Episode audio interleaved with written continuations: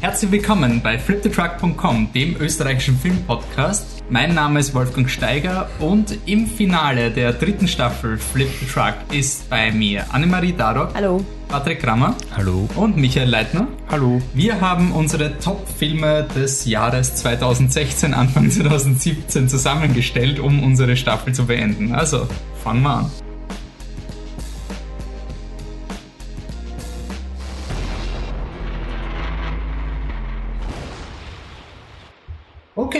Es ist März. Wir machen eine Top 10 Liste, weil es einfach Sinn macht. Ähm, warum machen wir das? Äh, aufgrund vom österreichischen Release ist quasi immer so, die ein paar Filme verirren sich noch ganz zum Schluss drauf. Äh, Moonlight Con zum Beispiel ist erst jetzt rausgekommen, war ein riesen Oscar-Contender und weil es bei uns sich großteils um die Oscar-Filme auch dreht, wir waren ja auch beim Finale der, im Gartenbaukino dieses Jahr, warten wir immer zusammen und danach lassen wir das ein bisschen einsickern, haben noch eine Woche Zeit, um vielleicht noch Filme nachzuschauen. Und dann geht's quasi in die Top 10 Listen. Wir sitzen hier zu viert. Jeder von uns hat eine Liste mit zehn Filmen zusammengestellt. Wir werden die fünf bis zehn quasi rasch abhandeln, damit wir für die Top 5 jeweils sehr viel Zeit haben. Und danach wird's eine unumstoßbare, hundertprozentig objektive, die reine Wahrheit extrahierte Liste geben und soll sich dann herausstellen, dass mein Leben als Zucchini doch noch höher gereiht werden muss oder soll, werden wir es Österreich-Style anfechten. Aber bisher, ja, schauen wir, was wir auf der Liste haben. Ich weiß noch nicht die Reihenfolge, aber der Mich hat mich gebeten, dass die Anne vor ihm anfängt. Deswegen würde ich einfach so durchrotieren. Ich setze das nicht aber so, wie die Leute am Tisch sitzen. Also Annemarie, äh, Anne, dein Platz 10. Ah ja, ja. Wilde Maus. Regie und Drehbuch von Josef Vater. Ähm, ja, jetzt sage ich was dazu, oder? Jo. Also, ein sehr, sehr, sehr lustiger, hader-zentrierter Film. Ähm, einfach, wenn man Hader liebt, liebt man diesen Film auch. Oder man haut sich auf jeden Fall extrem ab drüber. Er ist wirklich, wirklich cool. Ich, ich weiß gar nicht, also ich finde ihn, ich finde ihn einfach super. Ich habe mich so abgehaut, zweimal im Kino, richtig beim ersten Mal mit Tränen, beim zweiten Mal halt nicht mehr gut. So, so arg kann einfach nicht mehr lustig sein, aber er ist wirklich extrem, extrem lustig. Und dem Hader verzeiht man halt alles, alles, alles. Okay, Patrick? Uh, ja, Moment, ich bin gerade beim. Okay, zehnter Platz. Was hat uns bloß so ruiniert von Marie Kreuzer? Uh, wir haben schon unglaublich oft drüber geredet. Es ist einfach ein, ein wirklich lustiger Film, der in seiner Essenz dieses Klientel, das er da irgendwie aufs Korn nimmt, aber auch wirklich gern hat und ja, Kinder sind das Schlimmste, das wissen wir eh, also. ja, okay, passt. Ganz Michi, objektiv ist das. Was ist bei dir 10? Die Honorable Mentions waren nachher. Ich habe äh, hab den Sager durchgegangen, ich glaube, es macht dann mehr Sinn, wenn okay, man dann draufkommt, welche Filme haben es ah, ja, von den anderen okay. nicht geschafft. Das Sehr cool. Äh, gut, mein zehnter Platz ist Quand on a Dissedor, falsch ausgesprochen, mit 17 heißt er. Ein französischer Film von André Techin, der verfolgt uns schon Téchiné heißt das, gell? Oui. André Téchiné, äh, von, mit Drehbuch von der tollen, großartigen Céline Sciamma, der verfolgt uns schon seit der Biennale. Könnt ihr oft nachhören, wie toll ich den finde. Und ich kann eigentlich muss es ganz einfach zitieren. Stellt ja, euch vor, bitte. zwei Burschen, die vielleicht eine unterdrückte Homosexualität haben, aber immer gegeneinander kämpfen, ja, und dann treffen sie sich draußen im nassen Regen auf der Blutwiesen, hauen sich eine rein und Lara, was machen's Lara? Sie rauchen eine Zigarette. Zu gut, großartige Szene. und tatsächlich der, der Grund, warum er sich dann gegen die anderen so elf, zwölf durchgesetzt hat. Allein die Szene ähm, unbedingt anschauen. Okay. Bei mir ist auf Platz 10 Under the Shadow. Ich habe jetzt leider die Produktion nicht dabei, aber da möchte ich mich bedanken bei Michael Holly, der uns diesen Film auf äh, Facebook noch empfohlen hat. Na danke, super, das hilft mir jetzt. Ähm, Babak Anwari, äh, ein iranischer Film, ein absolut genialer Horrorfilm. Äh, es war dieses Jahr ein super Jahr für Horror und das ist so richtig dieser Horrorfilm, den ich der Arthouse-Crowd empfehlen will, um ihnen zu zeigen, was Horror kann. Also das ist wirklich der Film, so, oh, Horrorfilme sind immer so scheiße und so. Dann kannst du diesen Film hingehen, die ersten 30 Minuten schauen aus wie ein Biennale-Film und dann geht's full on in Horror mit Kommentaren über Sexismus, Feminismus, äh, Kinder, die vielleicht die Hölle sind oder sowas. ähm, wirklich cooler Film, sehr simpel, hat mir sehr, sehr gefallen und das ist bei mir auch so ein bisschen ein symbolischer Film. Äh, wenn ich die Top Ten Listen zusammenstelle, ist bei mir immer so, dass ich will die zehn Filme reinnehmen, an die ich mich auch erinnere. Und es fällt dann immer einer raus, den ich vergesse. Also vor zwei Jahren habe ich zum Beispiel andere Skin mal reingenommen. Äh, den habe ich dann recht schnell vergessen. Finde noch immer cool. Ich glaube, andere Shadow könnte so ein Schicksal ereilen, aber er ist zu gut. Deswegen nehme ich, nehme ich ihn noch rein. Und wenn ich ihn vergesse, tut's mir wirklich leid. Äh, Anne, was ist bei dir? Platz dem- 9, Sing Street von John Kerry. Und ähm, ja, also ich liebe die 80er und in dem Film geht es um die 80er und er verkörpert die 80er einfach perfekt. Also die Musik ist wirklich so super nachempfunden, ähm, geht ins Ohr, die Charaktere sind einfach sympathisch. Es ist so ein richtiges Feel-Good-Movie, aber nicht so ein cheesiges. Also nicht, dass da denkst, oh Gott, es ist so süß und schmalzig. Nein, es ist richtig, richtig cool mit Energie von Jugendlichen und einfach die 80er Jahre sind die besten. Was, was soll man dazu noch sagen? Die 80er sind einfach das Beste. Okay. Patrick, dein Platz 9? Die 80er haben Schulterpolster. Oh ja. Mein Platz 9 ist La Isla Minima von Alberto Rodriguez oder auf in den österreichischen Kinos läuft er unter Marshland. Entschuldigung, mein Handy hat vibriert und jetzt schaut mich der Patrick böse an. Ich, ich habe das, falls wer anruft, dann kann ich kurz pausieren, damit du abheben kannst. Aber Also, ist schon okay, schon okay. Ja. Marshland, Platz 9, ich fange einfach von vorne an. Danke, Wolfi. Ähm, ein Film, der es, es mich sehr an Hello High Water erinnert, einfach nur so vom Setting. Es ist so quasi so ein, so ein spanischer Western nach der Franco-Diktatur. Und es ist auch irgendwie so Männlichkeit und der Platz in der Gesellschaft, irgendwie, dass das so aufgegriffen wird. Aber, aber er ist einfach wirklich spannend zum einen und zum anderen einmal nicht so Hollywood, sondern er hat einen super, also die, die Cinematografie ist echt wirklich beeindruckend toll für einen Film, der ein wirklich wenig Budget gehabt hat und die Geschichte ist auch sehr spannend. Er erinnert auch so ein bisschen an so, so südkoreanische Thriller. Also wirklich cool zum Anschauen. Deshalb Shoutout für Marshland. Michi, Platz 9? Ähm, mein Platz 9 ist von Justine Trier, auch wieder falsch ausgesprochen. Ein paar Mal müsst ihr im Französisch noch aushalten heute. Ähm, und heißt Victoria. Ähm, und ist eine äh, kleine, aber feine Liebeskomödie, die mich auf der Biennale total umgehauen hat. Vielleicht wäre es noch ein bisschen weiter vorne, wenn ich mir mittlerweile schon sicher wäre, dass es am Film liegt und nicht vielleicht auch ein bisschen an der Biennale. ähm, jedenfalls habe ich anhand dieses Films auch nochmal mehr schätzen gelernt, was Storystrukturen eigentlich ausmachen können. Ähm, da inmitten der Biennale mal einen, einen, in Anführungszeichen, echten Film zu sehen, aber auch darüber hinaus ein, ein, äh, eine Liebeskomödie, ähm, auf die auch Woody Allen stolz wäre in seinen besten Tagen. Und äh, ja, finde ich richtig, richtig cool und ein kleines Shoutout. Ähm, er kommt doch noch in die Kinos. Das sah ja nicht so gut aus. Er kommt ähm, Mitte, Ende Mai. Ich glaube 23. Mai, aber nagelt's mich nicht drauf fest, aber er kommt im Mai in die Kinos. Ich freue mich schon sehr drauf, ihn wieder ein drittes Mal zu sehen dann. Ja, mein Platz 9 wird später abgehandelt. Arrival von Danny Villeneuve. Ähm, Anne, was ist für dich auf Platz 8? Ähm, Platz 8, Manchester by the Sea von Kenneth Lonergan, wird auch sicherlich später noch abgehandelt. Ne? Wahrscheinlich, ja. Denke ich schon. Ähm, mein Platz 8 ist Don't Breathe. Ein, auch noch dann. kommt auch noch später. später. Gut. Was? Sorry. Ähm, mein Platz 8 ist Lights Out von David F. Sandberg und auch der kommt später noch. Vielleicht. Voll müsst ihr gar nicht antiklimatisches gedulden. geht da. Ja, ein Film, der sicher nicht später kommt, ist Rogue One, a Star Wars Story.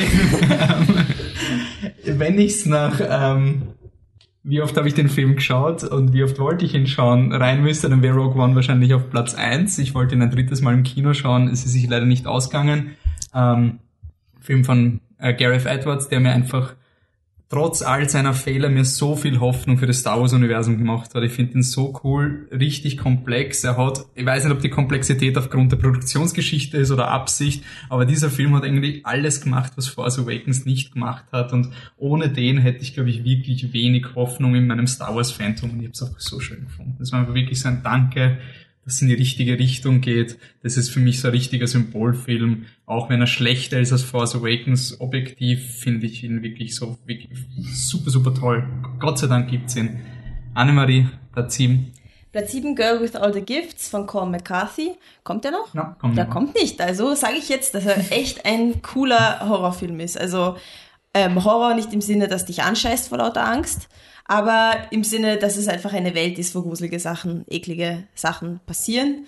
Ähm, ja, einfach die ganze Story ist, ist super kreativ. Also das Zombie-Ding mal von einer anderen Seite, von einer Science-Fiction-Seite ein bisschen anders zu betrachten, ist echt cool, weil das Zombie-Genre ist ausgelutscht, aber dieser Film, der ist einfach, man genießt einfach, was für, was für coole Ideen er reinbringt und, und die Figuren, dieses Spiel mit äh, Gut und Böse und, und alles ist eigentlich eine Grauzone und das Ende ist einfach ein Hammer. Also wirklich ein saucooler Film, wo man echt gute Laune dabei hat, wenn man ihn schaut. Ich möchte nur kurz einen Aufruf starten, sollte jemand zuhören, der, der, der oder die The Last of Us gespielt hat, weil es ist auf Facebook irgendwie so angedeutet worden, dass ja, es ist quasi so wie The Last of Us. Sie haben dann auf Wikipedia durchgelesen, worum es in The Last of Us geht ähm, und finden ja, okay, es sind beides pilzbasierende Zombie-Filme, aber halt, ich finde, also Spiele, aber so die, die Story fand ich dann doch schon cooler von Girl of All the Gifts, aber ich habe das Spiel nicht gespielt. Wenn jemand von euch das Spiel gespielt hat, bitte erklärt, also sagt, was ihr davon haltet. Das würde mich einfach interessieren vom Dramatischen.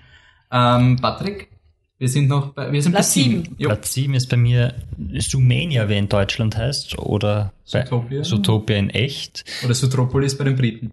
In Ungarn auch. also, es ist mal eine Besonderheit. Jo. Was, auch noch der kommen. kommt später noch. Dafür darfst du jetzt, wenn du möchtest, ähm, über Don't Breathe reden von Fede Alvarez. Der ist nämlich bei mir auf Rang 7 und ich glaube, der kommt dann leider nicht mehr.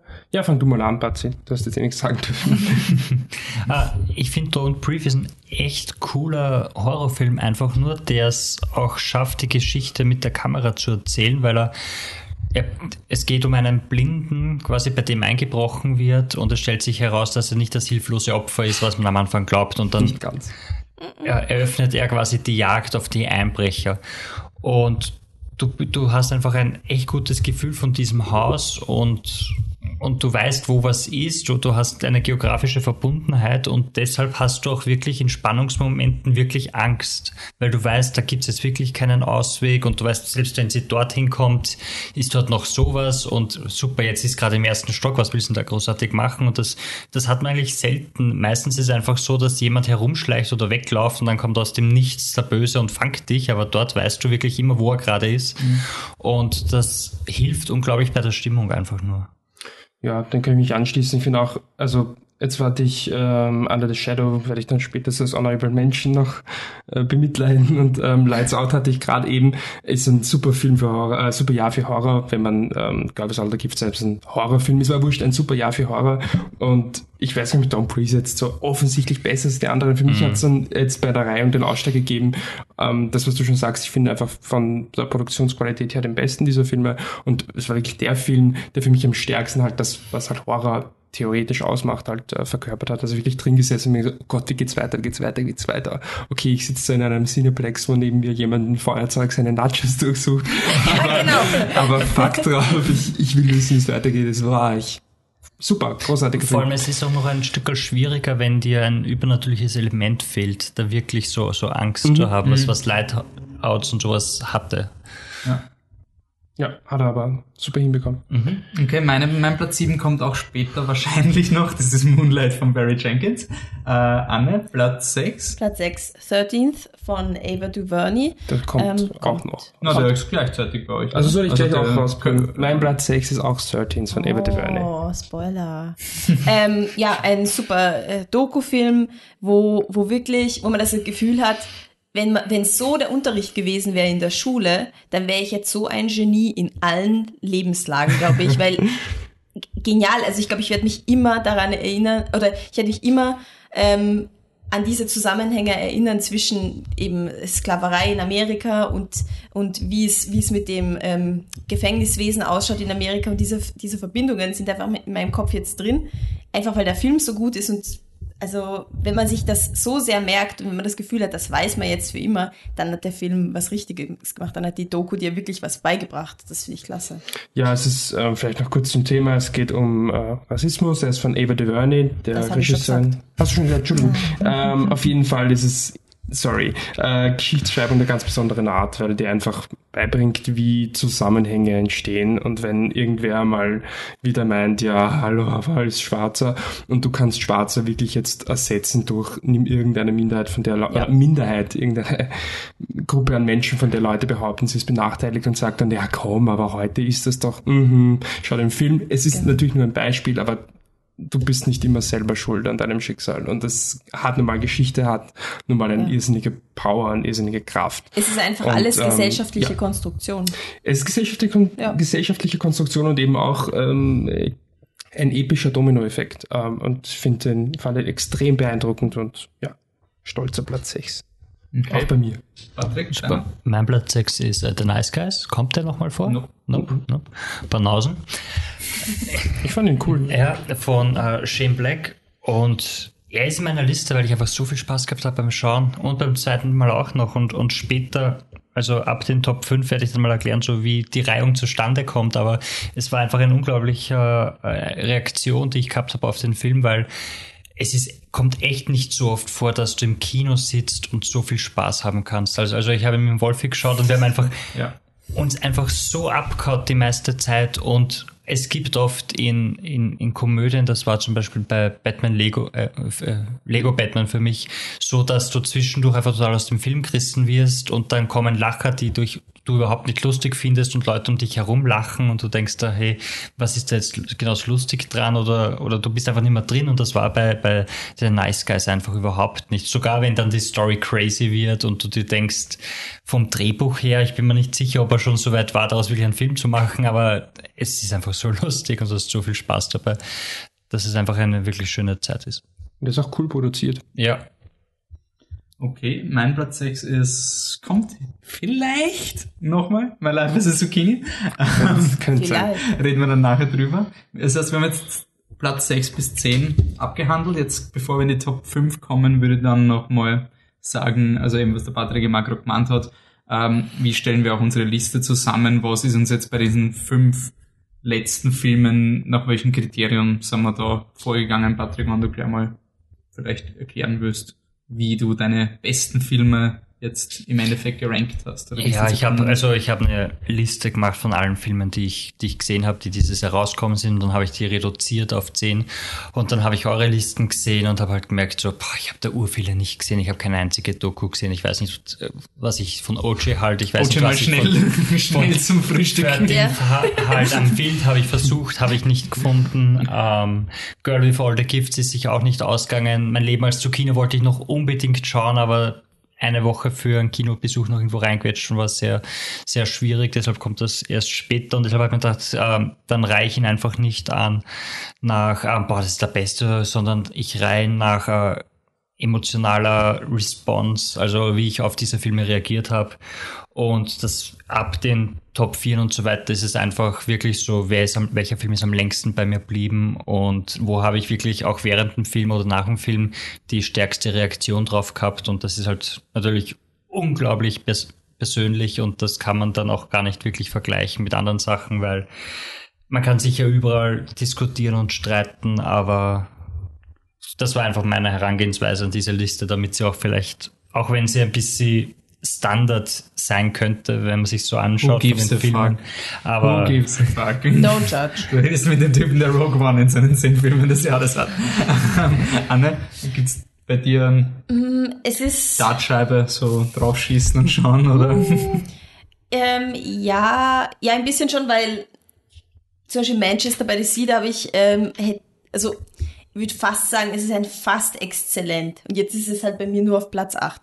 Dann könnte man sagen, ui, das ist irgendwie fies, ne? Warum tust du das auf Platz 8? Also, ich weiß nicht, bei mir ist es so mit Ratings auch, dass ich mir denke, okay, trotzdem, der Manchester ist sehr gut, aber irgendwie gibt es Filme, die, die mich noch mehr berühren, die noch mehr bei mir bleiben, die mich beeindrucken von der Story oder die für mich wie so ein kleines Unikat sind, was die herausstechen. Ähm, und dann ist es einfach total nach Gefühl. Also ich, ich tue da überhaupt nicht schauen, okay, hat das jemand anderer in der Liste oder, oder keine Ahnung, das, alles, was, ich bin da sehr egoistisch, was das angeht. Ich will einfach das, was, was ich immer denke, will ich in meine Liste reintun und fertig aus und alles andere ist mir wurscht. Michi, bist du weniger egoistisch als die Anne? Und der Wolf und ich schreiben uns hin und her, wer under the shadow nicht auf 10 wird. Ähm, ja, die sind immer echt nicht vergeben, wenn andere Shadow rausgeflogen Ja. wäre. Also das wäre wirklich bitter gewesen. ähm, ja, ich muss sagen, ich, ich tue mal brainstormen und dann, dann hau ich halt mal hin und dann weiß ich eh so, ich weiß eh hundertprozentig, der Film ist drin, der Film ist drin, der Film ist drin und dann schafft schaffen sie eh schon wieder drei davon nicht und dann braucht man eigentlich eh schon gar nicht mehr viel nachdenken und dann reiten wir es halt noch hin und her. Äh, aber heuer muss ich sagen, habe ich die meiste Zeit damit verbracht, darüber nachzudenken, ob O.J. Made in America ein Film ist. Soll ich das schon spoilern? Oder? Ja, spoilern. Es ist kein Film. Also ich habe für mich war es Totschlagargument und ich habe es halt in fünf, sechs oder fünf, vier, fünf, was weiß ich, Abschnitten geschaut und dann ist es halt kein Film. Und noch ein Spoiler, da gibt es halt Filme in meiner Liste, die wären, hätten eine ähnliche Platzierung gehabt wie O.J. Made in America und sind, ja, ich glaube, also in America ist sechsmal so lang, glaube ich, habe ich mir ausgerechnet, wie ein Film, den wir ziemlich, weit vorne haben. Und ich dachte, das kannst nicht vergleichen. Das ist so bei mir nicht drin, statt sehr weit vorne. Was bei mir immer wichtig ist, ich will einfach eine Liste, an die ich mich auch erinnern kann. Also, wenn ich, ähm, in zwei Jahren drüber nachdenken, was waren die Top-Filme von dem Jahr, dann muss zumindest acht von zehn müssen quasi wie aus der Pistole geschossen kommen, was eh schon fast unmöglich ist. Ähm, und dann war es bei mir auch so sowas wie Sing Street, den ich super finde und sowas. Ich glaube, wir jetzt nicht mehr so oft quasi bei dem Jahr, der hat, er ist super, ich werde eigentlich oft an Sing Street denken, aber jetzt ist quasi nicht so bei mir das Kinoerlebnis gewesen und das war dann bei mir eben das, ich werde an Arrival quasi denken, im Vergleich einfach tendenziell öfter als Sing Street, wobei ich bei Sing Street wahrscheinlich vielleicht sogar mehr Spaß gehabt habe. Ganz bitter war es bei Room, der war letztes Jahr, glaube ich, mein Platz drei und ich habe irgendwie, das war drei exzellent letztes Jahr, die ich vergeben habe. Und ich habe dann so nachgedacht, so, ah, mh, zwei habe ich sofort gehabt. Und dann so, was war denn das dritte exzellent? Na, Mad Max war es nicht. Und quasi mir sind alle Filme eingefallen. Nur nicht Room, der urperfekt und super und sonst irgendwas. Ich habe ihn auch seither nie wieder geschaut. Und ich bin immer ein bisschen härter gegenüber Oscar-Filmen als Prävention. Deswegen Moonlight auf sieben, weil es einfach so ein, wenn ein Film sich so ewig gehalten hat, wie zum Beispiel jetzt dann bei Zootopia, dann will ich das auch irgendwie belohnen. Ähm, okay, dann starten wir in die Top 5. Jetzt, jetzt geht's an die besten Filme ever of all time. Of all 2016, Anne, ne? Was ist der unbeschritten fünfte Platz? Und L von Paul Verhoeven, oder Paul Verhoeven. Ähm, ein genialer ich weiß nicht, was es ist, Film. es, wenn man sich den Trailer anschaut, denkt man sich, boah, Full-on-Thriller. Oder ur, urspannend. Das war vor der Oscar-Nacht, habe ich den Trailer ja, zum ersten Mal gesehen. Ja, ich auch so. Ui, oh, ja, ja. Es ist ein... Aber nein, irgendwie, ich, ich habe irgendwie das Gefühl, als ich im Kino war, habe ich voll viel gelacht auch noch. Also es ist irgendwie so eine weirde Ja, Mischung. du lachst bei einem viel. verdammten Vergewaltigungsfilm. So, was geht mit dir ab? Aber einfach Paul Verhoeven macht das so gut. Es ist einfach alles drinnen. Es ist, es ist ein Thriller. Es ist total eklig und gesellschaftskritisch. Es ist lustig, es ist sarkastisch. Isabelle Huppert ist einfach die Göttin schlechthin. Also die ist, ein, die, ist, boah, die ist so ein Wahnsinn. Wirklich, die ist für mich die Lady des Jahres. Absolut. Also mit Lavenier auch. Keine, keine bessere Schauspielerin im Kopf diese, dieses Jahr. Wirklich ein Wahnsinn. Ähm, ja, der Film nimmt dich einfach mit auf eine Reise, wo du keine Kontrolle über nichts hast. Also er nimmt dich wirklich dorthin mit, wo er möchte und du kannst fast nichts voraussehen oder du hast vielleicht Ideen, so ja, jetzt könnte das passieren. Ah, nein. Nein, das passiert nicht. Das passiert was komplett anderes und ohne, dass es irgendwelche depperten Twists sind, sondern einfach die Story ist so verquer Das und, hat schon einen und Twist. ja, okay, gut, der eine Twist, aber sonst sind auch so Nein, kleinere Spuren, wo, wo du denkst, hä, wer hat sich das ausgedacht? wer hat sich dieses ganze Konstrukt ausgedacht und wie geht es, dass das alles gut zusammenpasst und dass es trotzdem ein ernstzunehmender, wirklich, wirklich guter Film ist? Paul Verhoeven hat's gut gemacht. Also ich bin stolz auf ihn und ich mag diesen Film sehr, sehr gern. Wer wird sich das merken? Er wird sich, ich hoffe, er wird sich das merken, vor allem, weil ich einen anderen Film von ihm nicht hat so ihn sehr entdeckt. Du magst den ultimativen Paul Verhoeven-Film nicht so. Ja, ich glaube, sie den, versteht den ultimativen Paul Verhoeven-Film nicht. ich habe. Hörst Ich kein Mansplaining hier. Alter. ich hab, ich hab am Wochenende meine Special Edition DVD von Starship Troopers gefunden. Mir draufgekommen, es gibt einen Audiokommentar zu diesem Film und ich habe es noch nicht angeschaut. Ich war so richtig beschämt, dass, es, dass dieses Fundstück noch gemacht Oh, Ja, hat. die so Frage ist- schämen. Die Frage Boah. ist ja, ob das, das Commentary von ihm genauso gut ist von, wie von dem Typen, der Conan gemacht hat. Nein, sicher nicht. Conan ist noch immer auf Conan. allen Audiokommentaren. Weißt du. ähm, Patrick, dein Platz 5?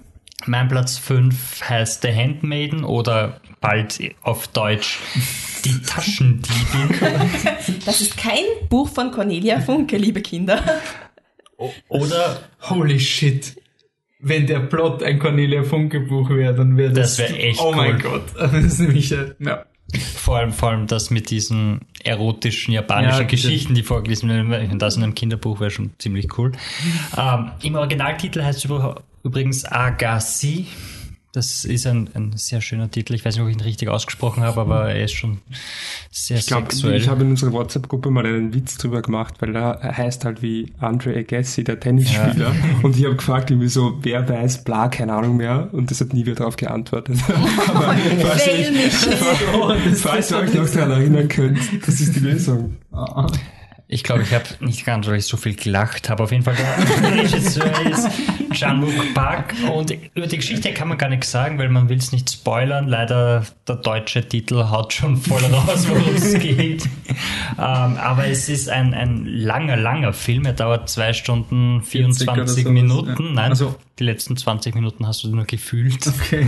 Ähm, super Kamera, also wirklich ein wunderschöner Film nur zum Anschauen und die Geschichte ist in sich gewoben, wiederholt sich und, und es ist wirklich so, so die Schlange, die in einem Knäuel liegt und sich selbst am Schwanz immer dumm knabbert. Und einfach nur auch, auch unglaublich lustig zwischendurch. Und dann gibt es eine Szene mit einem Oktopus, die ich nicht mag, weil Oktopus sind furchtbar. Aber der Rest ist wirklich super und macht Spaß zum Schauen und, und ist spannend, mitreißend und überraschend lustig. Okay. Michi, deinen Platz 5, wir haben wir kurz abgehandelt, der kommt noch. Äh, Manchester by the Sea von Kenneth Lonergan. Ich darf nicht drüber reden. Was? Nein, du darfst nachher drüber reden. ich darf noch nicht drüber So, reden. äh, mein Platz 5, das ist ja die höchste Platzierung, oder? Äh, Zootopia, den hat keiner irgendwie in den Top 5. Auch quasi für mich das Argument zwischen Zucchini und Zootopia, man kann die beiden Filme nicht vergleichen, aber bei mir ist einfach Zootopia, den wollte ich nicht schauen, der Trailer war scheiße, dann hat er 99% auf Rotten Tomatoes gehabt, alle haben ihn geliebt, das ist einfach ein unkaputtbarer Film. Es ist wirklich, Michi, Anne, ihr habt ihn jetzt auch schon geschaut, er ist Ja. zumindest nicht schlecht, oder? Er ist cool. Das ist überhaupt nicht schlecht. Und äh, das finde ich, ich habe noch niemanden getroffen, der den Film wirklich schlecht findet. Man, kann- man kann ein bisschen nörgeln und das könnte er besser machen und sonst irgendwas, aber dass du wirklich so einen Crowdpleaser mit so einer aktuellen Thematik machst, die du auch Kindern eben zeigen kannst und mit ihnen über Diskriminierung reden kannst, sowohl Rassismus, Diskriminierung als auch ähm, Feminismus.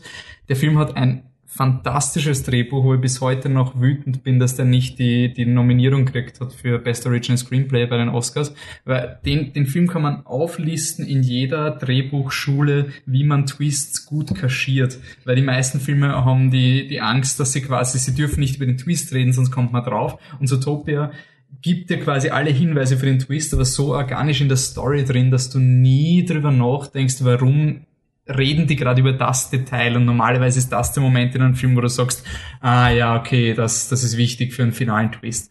Ein Bösewicht mit 100% nachvollziehbarer Motivation, mit einem völlig logischen Doomsday-Plan, das, das ist einfach so fürs Unterhaltungskino ist dieser Film für mich eine absolute Offenbarung, was er drehbuchtechnisch alles macht. Ähm, ärgerlich, dass er halt nicht noch besser ist, weil der hätte noch viel, viel, viel, viel besser sein. Also der hätte easy auf Platz 1 rutschen können. Und dann gibt's halt diese kleinen Dinge, wo man sich denkt, Alter, äh. ähm, Platz 4. Der Pate-Szene. Ja, genau. Zum Beispiel solche Dinge, wo der ein bisschen zu Der Dreamworks dicke ist. was- Leopard. Ja, der dicke Leopard ärgert mich sehr. Ähm, Du liebst ihn. ja, nein, ich habe den dicken Leopard bei mir da stehen, damit er viel Liebe kriegt, weil der ist, äh, der braucht auch Liebe. Nur der dick ist, heißt das nicht, dass er nicht lieb gehabt werden soll. Ähm, Platz 4, Anne. Platz 4 ist Wild von Nicolette Krebitz. Ähm, das ist so, was ich vorher gemeint habe, sein Unikatfilm irgendwie. Also der steht für mich ganz allein da im Jahr 2016. Und ähm, man muss dazu sagen, ich persönlich mag solche Art Filme, wobei ich nicht sagen kann, was ist dieser Film. Er es geht um eben eine Frau, die ähm, eine arge Faszination mit einem Wolf, also wie sagt man, man sie, sie ist fasziniert, weil sie sieht einen Wolf in ihrem Wohnpark, der da um und um rennt und ähm, die Faszination wächst und wächst und es wird eine Art Sucht eigentlich. Also sie will diesen Wolf unbedingt haben, finden, fangen, im Endeffekt fangen und sie hat ihn dann auch. Und dieser Film hat einfach creepy Erotik, ähm, diese eine Frau, die alles dafür tut, ein komisches, komisches Ziel zu verfolgen, aber wirklich nicht scheitert, sondern sie schafft es. Sie schafft diese Sache äh, durchzuziehen. Ähm, eine echt komische Hauptfigur, eben diese Frau. Ja, die Story ist einfach weird und geil gleichzeitig. Also, ich weiß nicht, es hat mich total beeindruckt, dass, dass der Film, der ist einfach echt, echt mega cool, aber ganz komisch. Ganz Und die, komisch. die Hauptdarstellerin, die Lilith Stangenberg, wäre die einzige, wo ich diskutieren würde, ob man da Hyper in Ja, einer gen- überhaupt nicht ja. existierenden Alternativwelt eh klar den Oscar gegeben hätte oder vielleicht nicht doch Ja. hier. Oder das muss europäische. Pendant von den Oscars Ja. gibt oder so. Ja, Also, wobei ich sagen muss, ich würde jetzt nicht die Top 5 vollspicken nur mit europäischen, das kommt jetzt falsch rüber. Aber die beiden haben mich, glaube ich, tatsächlich am Ah, und meisten Shoutout beeindruckt. an. Georg Friedrich, der ähm, auch in Wilde Maus eine geniale Rolle hat und hier auch in, in Wild extrem cool spielt und extrem, äh, also ein Ekel, Ekel. Aber sie ist eigentlich auch ein bisschen ein Ekel. Also alle sind ein bisschen ekelhaft in dem Film. Ja, und das doch, passt aber voll, es passt einfach. Es ist alles so in, in seiner Komischheit, in seiner komischen eigenen Weltsicht passt es ihr nicht gut zusammen. Man kann alles nachvollziehen und man versteht, warum sie den Wolf haben möchte und warum das ein schönes neues Leben für sie ist. Also, ja. Und es ist auch ein, ein, ein Film, wo ich mir ein bisschen, also Spoiler, wo ich mich ein bisschen ärgere, dass er bei mir nicht drin ist und deswegen bin ich froh, dass er bei dir so weit oben ist, weil es echt, Ja. echt cool. Ich hoffe, es schauen mehr Leute. Das ist, glaube ich, relativ Film. unbekannt. Okay, ähm, Patrick und Michi, eure, eure vierte Platzierung kommt dann nachher nochmal. Ne, ich wollte ich wollte einen Witz machen. Ach so, Entschuldigung. Mach Aber- den Witz. Platz 4 ist La La Land. Ah, warte, nein. Moonlight. okay, ja, das war's schon. Und Patricks Platz 4 ist auch Moonlight. Das Ja. recht. Und mein Platz 4 ist La La Land. Also das kommt auch noch später. Also, Aber Fun Fact, habt ihr von diesem Kino in England gehört? ja, ja, das 20 Ja. Sekunden La La Land. cool. Ich hätte es noch cooler cool. gefunden, wenn sie, es war Absicht, oder? Ja, also ja. es, Yes. es Ja, da ist ja unterschiedliche, vom Trailer gespielt. unterschiedliche Zeitungen haben es unterschiedlich berichtet, so, oh, das ist auch wieder so ein Screw-Up oder so. Aber jetzt cool, wenn man es wirklich bis zum Titel durchgezogen hätten. Also, dass wirklich auch jeder im Kino checkt, dass das Ja. nicht Moonlight ist. Weil vielleicht gibt es wirklich Leute, die gar nichts wissen von Moonlight und glauben, na gut, dann ist es anscheinend so ein Tanzfilm. ähm, okay, das heißt, die vierten Plätze reden wir alle drüber. Also meine ist La La Land, ähm, Michi Patrick ist äh, Moonlight. Jetzt kommen wir zum dritten Platz bei der Anne. Moonlight. Barry Jenkins, aber ich lasse jetzt mal den Burschen vor, vorrang. Äh, ich habe ich hab so durchgeschaut, wie ich so in meine Liste geschaut habe. Was dann wirklich ganz weit vorne ist, kann ich mir mit folgenden Worten beschreiben. Es ist so schön. Und beim Moonlight, finde ich, trifft es am allermeisten. Es war ein Film am Anfang, die, die ersten, erste Stunden so habe ich noch gedacht, so, ja, ist die Top Ten Liste eh schon fertig? So, ja, gut, dann, ja, du bist halt auf Platz 10 und dann so, passt schon irgendwie. Und in, mit Laufe des Films ist aufgekommen, dass es einfach nicht funktioniert, weil er, ähm, irrsinnig schön ist. Er ist äh, gleichzeitig poetisch und direkt. Ähm, er hat viele Momente, wo du sagst, Oscars, das ist jetzt boah, voll in your face Drama und gleichzeitig ist er so vielschichtig und poetisch, habe ich schon gesagt, wunderschön produziert. Ich finde ihn einfach so schön. Er ist so schön. Sagt dir mal was? Ja, er ist wirklich schön. Anne, ist er wirklich schön? Er ist, er ist wirklich schön. Ja, ich glaube, ich habe ihn noch nicht ganz, also ich habe ihn noch nicht ganz in den Händen. Es ist wie so ein sanftes Seidentüchlein, das, das, mit dem ich spiele. Ich denke, oh, das ist so schön, aber es ist noch mehr dahinter, hinter diesem Seidentüchlein. Äh, aber er ist so gut, dass ich mir, obwohl ich es noch nicht ganz erfasst habe, trotzdem auf Platz drei habe. Also so gut ist er für mich. Ich, habt ihr diese Ansprache, also diesen echten Mhm. Ansprache von Barry Jenkins irgendwie, was er dann gepostet hat? Ich habe das irgendwie so arg gefunden, weil du, du schaust Moonlight und denkst halt irgendwie so, okay, das ist diese Geschichte und dann hörst du von Barry Jenkins, dass das das sehr viel, also es ist, es ist ein, ein Bühnenstück, ein unveröffentlicht, unproduziertes Bühnenstück, deswegen auch diese Verwirrung mit Adapted und nicht Adapted. Ähm, und es war ein autobiografisches Drehbuch. Aber der Barry Jenkins hat auch gemeint, das ist quasi fast deckungsgleich mit seinen Erfahrungen und quasi die Tatsache, dass dieser ähm, Jerome, Kieran, wie auch immer er jetzt Chiron. Jerome. Chiron, ähm, dass der jetzt quasi einen Oscar gewonnen hat, wobei man sieht das nicht im Moonlight, man sieht quasi, man weiß nicht, was aus dem wird und es könnte irgendwie alles werden und dass das halt irgendwie für ihn so diese ultimative ja, das, das, das Unglaubliche ist, weil man würde im Moonlight nicht sagen, die, der, der Hauptdarsteller von Moonlight, diese Figur geht jetzt weiter und wird Künstler. Aber es ist anscheinend möglich und das finde ich von, vom Gedanken her ziemlich schön. Also der Film ist, ich habe ihn sicherheitshalber weiter unten gereiht, weil ich einfach nicht weiß, aber schätze, ist schon eh super ultra über alles. Aber wir haben eh schon äh, hat gesagt, oder? Podcast doch, noch. auch gesagt, dass er schön ist. Ähm, Ja, ich meine, ich kann auch kurz die Kamera erwähnen, die ich wirklich genial finde. Habe ich dabei. hauptsächlich gemeint mit Produktion, ja. Ja, weil die Kamera ist immer so nah an ihm dran und, und stellt ihn eigentlich auch immer so dann als, als Nebendarsteller hin, weil, weil er, er agiert nicht, er reagiert nur wenn überhaupt oder Mhm. er ist so dieser Ding und diese, die Kamera ist immer so, so nah an ihm dran, dass du irgendwie dich immer total irgendwie ungut fühlst, genauso wie er anscheinend in diesen Situationen, weil du hast kein Gefühl für Raum, du weißt nicht genau, wo bist du, wo ist dein Platz und das ist einfach so stark und toll eingesetzt in dem Film, dass das wirklich mit der, mit der Hauptfigur zusammenpasst. Einfach Das sind super. auch ziemlich Und- beeindruckende einzelne Shots, finde ich. Ja, ja. Du kannst sau viele von den Shots einfach copy-paste und dann als Wallpaper irgendwie. Ja, Ja, Ja. voll. Ja. Und Naomi Harris, also, also sie hat irgendwie voll super. an drei Tagen hat sie es dreht, hat Das sich ist aber, hat sich allerdings irgendwie drei Monate lang darauf vorbereiten Ja. können, das schon, aber trotzdem was sie da, also unglaublich, also so, so super gespielt und vor allem, es ist wieder dieses, sie ist so eine schöne Frau, einfach nur und, und so jung und in diesem Film wird sie dann irgendwie so richtig grindig irgendwann und du denkst dir nur, unglaublich, dass du das irgendwie dann auch so spielen kannst und so rüberbringst und es nicht nur Maske ist, die du draufgekleistert hast, sondern dass du deine Persönlichkeit irgendwie so hin verändern kannst, dass du so unausstehlich bist. Äh, echt unglaublich cool und stark. Ja, Patrick, dein Platz 3. ähm, mein Platz 3 ist Kubo and the Two Strings.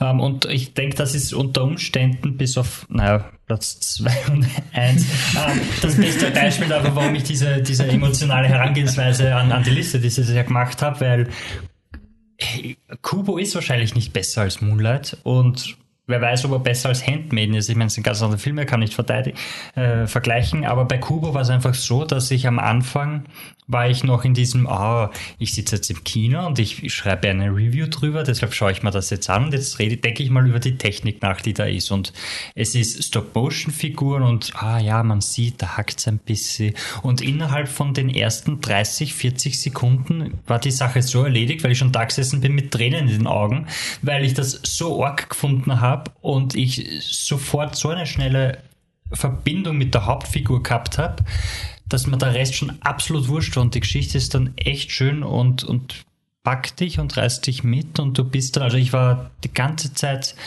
ähm, emotional investiert, auch wenn die Story und, und so diese kleinen Twists, die so passieren, einfach überhaupt keine echten Twists sind, weil du siehst das wirklich kommen, schon allein wenn du dir anschaust, wer das Voicecast ist.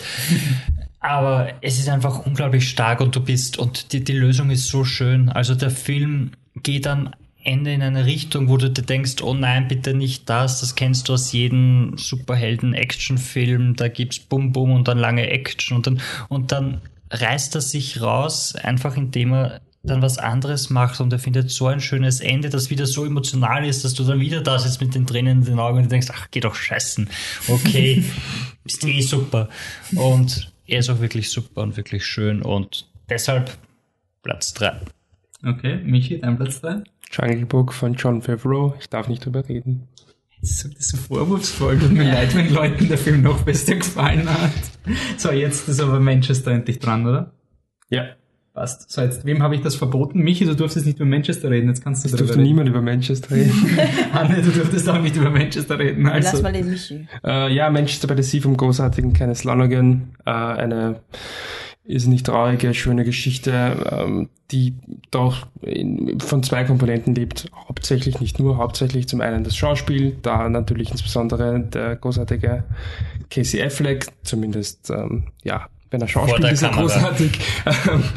Und äh, zum anderen halt das Drehbuch von Kenneth Lonergan, das äh, wieder mal einfach so wunderschön ist in jeder einzelnen Zeile, gleich authentisch und zitierbar ist und zum anderen halt einfach auch Dinge aussagt, die einem unter Mark und Bein gehen und wo man halt also die Anne widerspricht dem ja ein bisschen, aber wo Wem man, was? denke ich, nein, dem, was ich gerade sagen Okay. werde, gleich sagen werde, äh, dass er halt trotz allem bei einer sehr traurigen Geschichte eine optimistische Note findet. Oh das finde ich halt sehr schön. Nein, nein, Doch. nein. er ist optimistisch. Er ist überhaupt nicht optimistisch. Er ist ein Er ist optimistisch wie Mad Max, kann man es so sagen. Was? Das Leben ist ein ziemlicher Schatz. In Mad Max ist das Leben Film. auch nicht viel besser. Ah, äh, Mad Max ist optimistischer als dieser Film. Nein, ich finde ich find einfach trotzdem, auch wenn auch wenn ähm, dieser Film für mich nicht optimistisch ist, vielleicht ein Fünkchen Optimismus ist dabei, aber in Wirklichkeit zeigt es, wie kacke das Leben ist und wie kacke es auch bleibt, ist es, doch, ist es eben so ehrlich und, und authentisch gezeigt, dass ich, dass ich eben sage, okay, ich will ihn vielleicht nie wieder sehen, weil es mich einfach traurig stimmt.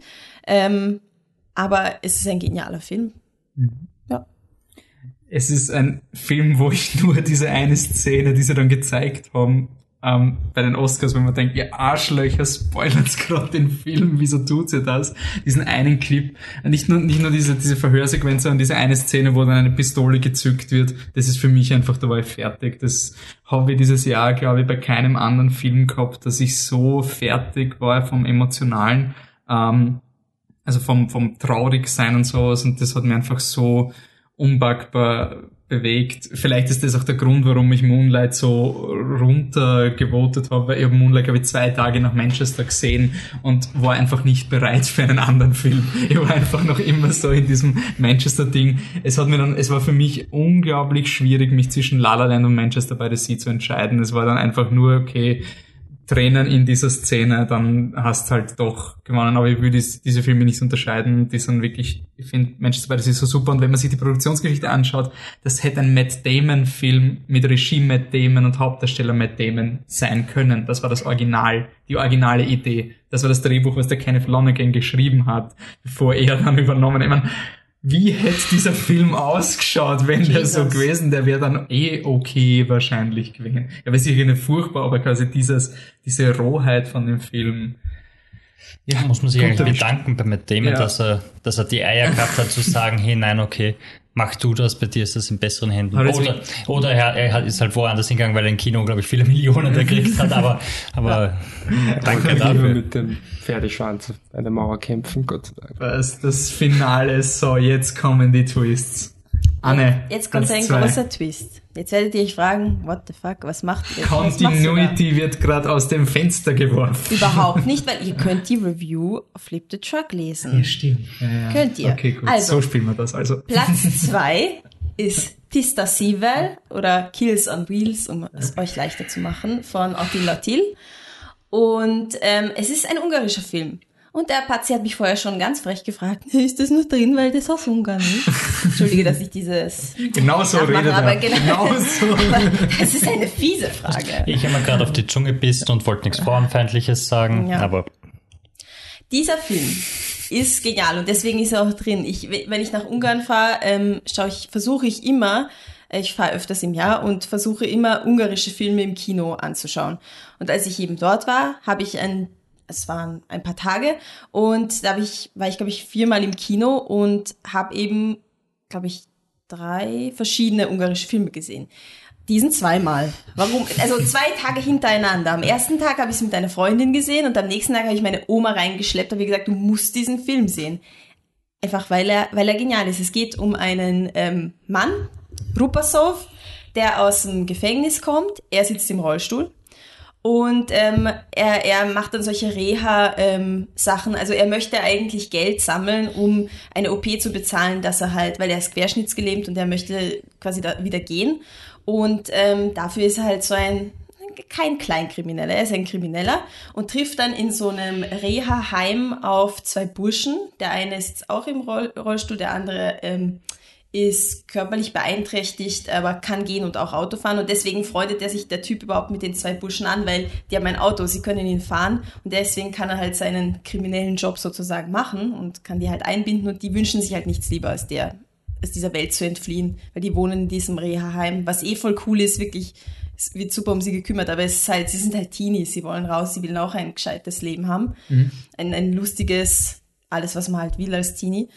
Und dieser Film ist eine Action-Komödie, könnte man sagen. Also es gibt Action-Elemente, ähm, total viele so shady Gangster, ähm, extrem lustig, aber durch den Dialog, also es ist, wenn, wenn ihr jetzt denkt, es ist so, ja, man, man lacht halt, weil die sind im Rollstuhl und dann in der Situation sind es halt keine echten Gangster. Nein, der Rupasov tut da um und um schießen, also da gibt's nichts, das ist kaltblütig, wie nur geht. Wenn du Mitleid mit den, mit den Leuten hast, dann ist es nicht weil sie körperlich beeinträchtigt sind und deswegen ah, so ein schweres Leben haben, was sie ja sicherlich haben, aber nein, sie leben ihr Leben so, wie sie es machen und machen es super. Du hast Mitleid mit ihnen, weil äußere Umstände passieren oder weil sie seelische Probleme haben, aber nicht, weil sie körperlich ein Problem haben und damit umgehen müssen. Also es ist so respektvoll. Man hat gemerkt, dass der Regisseur und Drehbuchautor gleichzeitig, dass der mit denen zusammengearbeitet hat, weil die zwei ähm, die Burschen sind wirklich körperlich beeinträchtigt und er hat dann eng mit ihnen zusammengearbeitet, um die Story wirklich authentisch rüberzubringen und na, es macht, der Film macht einfach Spaß, er ist, er ist so lustig, er ist einfach cool, es ist ein Abenteuer, es ist wirklich ein Abenteuer und Coming, Coming of Age auch gleichzeitig, also Wie mega was, Film. Hat, was hat die Oma gesagt? Die Oma war begeistert. Wir haben uns so abgehaut. Das war ein Wahnsinn. Wir haben Tränen gelacht zu zweit. Die war so, die war so fertig von dem Film. War einfach, oh, so genial, so genial meine Freundin auch. Also ich glaube, es ist ein Film, der kann jedem taugen. Der ist einfach so lustig und cool und spricht coole Themen an und authentisch. Das ist einfach für jeden was. Du kannst mit der Familie schauen. Super. Aber der Oma hat sogar Hitchcock gefallen, der glaube ich nichts mehr. Ich sage immer, bei meiner Oma ist es so, Filme, die ihr nicht gefallen, das sind, gibt weniger. Aber manche sind halt so, ja, eh lieb, aber dann weiß sie, dass es ein Schatz ist. Und dann gibt es welche, wo sie richtig so auf die Art, ne? Und dann gibt es wieder welche, die richtig geil sind. Und da, da sagt sie es dann auch, ja, den, an den werde ich mich noch erinnern. Und da haben wir uns wirklich so abgehaut im Kino. Das war echt. Also ähm, kurz, weil Ungarn und es wird hier kein Release geben, was voll schade ist. Aber twittert mich doch an oder schreibt mich doch an auf Facebook oder uns. Ähm, dann kann ich euch vielleicht helfen, den zu bestellen, weil es gibt doch in Ungarn Online-Shops, wo man Sachen nach Österreich schicken kann. Die DVD, die kommt ja demnächst raus. Wie die Untertitel haben? Ja, das ist das Gute am ungarischen Filmemarkt, dass zumindest alle Filme und sogar alte Filme, die neu verlegt werden, auf DVD mit englischen Untertiteln rauskommen. Okay. Das heißt. Nicht so wie in Frankreich, cool. Ja, es gibt die Möglichkeit. Der Ungarn ist ein großes, großes Filmland. Also, Wir abkopieren es euch. Danke gerne. So ist es. äh, coole Themen, weniger lustig. Patrick, deine Platz 2? Ja, der Spaß ist da eher auf im Hintergrund geblieben. Um, Arrival von Denis Villeneuve. Um, wir haben einen ganz langen Podcast drüber gemacht. Habe ich nicht drüber reden dürfen heute in, in den Film? Wenn wir schon einander nachmachen, ne? genauso, genauso redet ich mein, Hört sie ja. Na, aber wir haben einen coolen Podcast, man, das stimmt schon. Müssen wir haben uns einen wirklich langen Podcast. Ich habe gesagt, einen langen. Ich habe gesagt, der ist cool. Okay, gut, gut. gut. ähm, wo wir ihn wirklich zerlegt haben und, und über Probleme geredet haben. Und die will ich auch alle gar nicht irgendwie jetzt nochmal aufwärmen oder sagen, dass das alles nicht gestimmt hat, weil der Film ist super, hat aber auch große Probleme, über die man streiten, diskutieren kann, wofür ja wir ja Filme schauen, weil es ist ja super, wenn man sowas machen kann. Aber warum er in dieser Liste wieder so weit vorne ist, war einfach, weil dieser, also die Entwicklung in dem Film, die Geschichte, die du erfahrst, bevor der Twist kommt. Sie sagen dir so quasi, hey, das passiert gleich. Und da kommt dieser Twist, damit es auch wirklich jeder versteht. Aber die treffen dich einfach so stark, also mich persönlich zumindest. Also ich bin da, bin da wirklich im Kino gesessen und am Anfang noch so total, ah, jetzt muss wieder so ein Element drinnen kommen, weil ein Science-Fiction-Film und da brauchst du ja irgendeinen persönlichen Anker, damit man nicht sagen kann, ah, es ist so High Concept, bla bla bla. Und dann kommt dieser Bogen zurück und es ist so wichtig und es geht eigentlich darum und es ist wirklich so stark. Also ich habe ihn auf der Biennale gesehen und er war einfach so super. Und oder auch beim zweiten Mal, ich habe ihn ein zweites Mal im Kino geschaut und er ist immer noch so emotional und es funktioniert bei mir immer noch genauso gut, dass er sich den zweiten Platz einfach redlich verdient hat. Okay. Michi, dein Platz zwei? Ähm, ja, da geht's gleich weiter mit Viennale L'Avenir von Mia Hansen Löwe. Äh, ja, was ich vorher schon gesagt habe, ist so schön. In dem finde ich auch wunderschönen Film.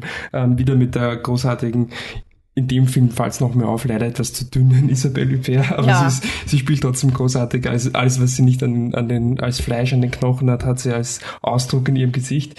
Ähm, und ja, sie spielt eine, eine, ja, wie soll man sagen, eine, eine eine Lehrerin, die, denke ich mal, relativ kurz vor der Pensionierung steht, ihre Mutter, der ihr Leben scheint sich dem Ende zuzugehen, ihre, äh, ihre Ehe scheint dem Ende zuzugehen.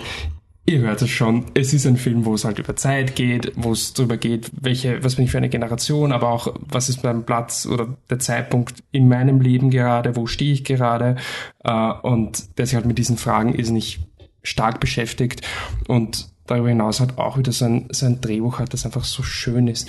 Es ist, äh, der Wolf hat gemeint, es ist so ein bisschen Slice of Life und er hat gemeint, er ist eh cooler als so ein, so ein Leitner-Film. Und ich glaube, was er, was er damit, Umfeld. was er damit meint, glaube ich, oder worauf es im Endeffekt hinauskommt, ist, glaube ich, äh, konkret versus nicht so konkret. Und der Film ist nicht konkret, das stimmt. Und du gehst raus und du sagst nicht, ah ja, so ist es. Oder ja, oh, aber, und das kann man vielleicht auch als Kritikpunkt sehen, das finde ich fair, aber für mich persönlich war es einfach so schön. Ähm, mit dann diesem Schlussbild, das ich jetzt natürlich nicht zitiere, äh, aber für das alleine es sich schon anzuschauen lohnt, wenn man am Ende einfach merkt, okay, auch wenn es jetzt nicht diese feste Aussage hat, da ist schon irrsinnig viel drin und ja, also ich habe mittlerweile auch schon äh, ein, ein zweites Mal gesehen, wieder einfach so viele neue Dinge entdeckt, wie sie ununterbrochen über Zeit reden. Hey, ich hab's eilig, ich komme, glaube ich, zu spät, ich bin zu früh. Hast du heute noch Zeit? Und sage ich, glaube, der Film will dir was sagen. und äh, ja, da wieder äh, Mir Hansen Löwe, eine großartige Filmemacherin.